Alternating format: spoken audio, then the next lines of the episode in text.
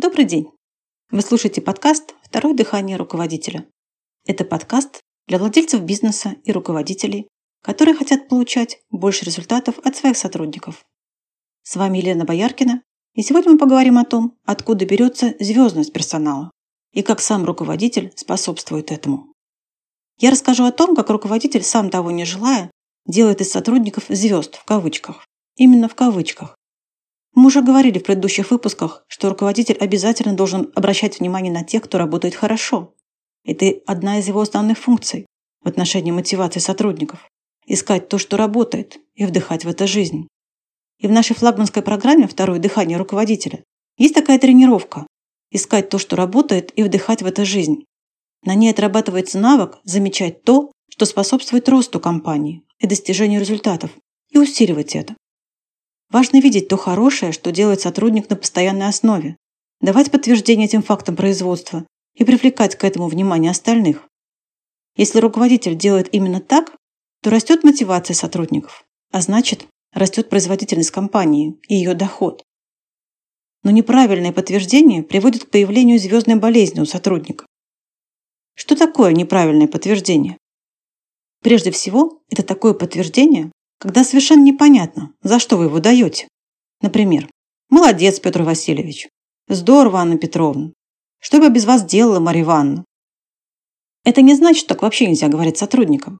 Но если вы говорите только так и никак по-другому, то КПД таких подтверждений около 10%, а вот росту звездности, в кавычках, они очень способствуют. Сотруднику важно понимать, что именно он делает правильно с точки зрения цели организации. В чем именно он молодец? Что именно он делает здорово?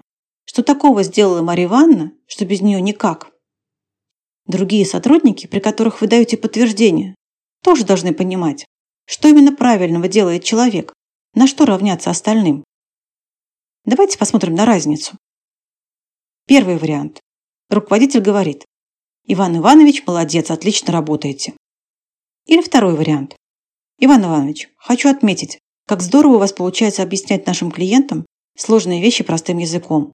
Они от вас просто просветленные уходят. Это очень важно для нашей компании, чтобы нашим клиентам все было понятно, и они были довольны обслуживанием. Продолжайте и дальше помогать нашим клиентам чувствовать себя важными для нашей компании.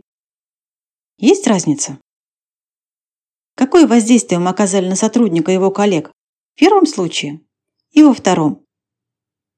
Нам, как руководителям, супер важно знать, что именно поддерживать своим вниманием. Не надо льстить, искать несуществующие заслуги или качество сотрудника. Найдите то, что сотрудник действительно делает хорошо. И делает это не единожды, а постоянно. Вот это и подтверждайте. Тогда и звездной болезни не будет, и другим сотрудникам наука. А что делать тем руководителям, которые никак не могут найти ничего хорошего? Здесь возможно два варианта. Первый. Вы настолько погрязли в разборках, минусах и ошибках, что не способны заметить ничего хорошего. Приходите к нам на тренировки. Наш инструктор из вас душу вымет, но научит замечать то, что работает на благо компании. То же самое относится к семье и к любому коллективу. Второе. У вас действительно есть сотрудник, который ничего хорошего для компании не делает. И тут вопрос к вам. Такой сотрудник вам зачем? Не увольняете, потому что боитесь, что неким будет заменить? Это, кстати, довольно распространенная проблема. И здесь есть свои подводные камни. У нас достаточно много кейсов, когда увольнение подобного сотрудника приводило к росту всех показателей компании. Понимаете, никчемный сотрудник не просто ничего не делает. Нет, он работает. Только работает против компании. Он одним своим присутствием показывает, что в этой организации можно ничего не делать.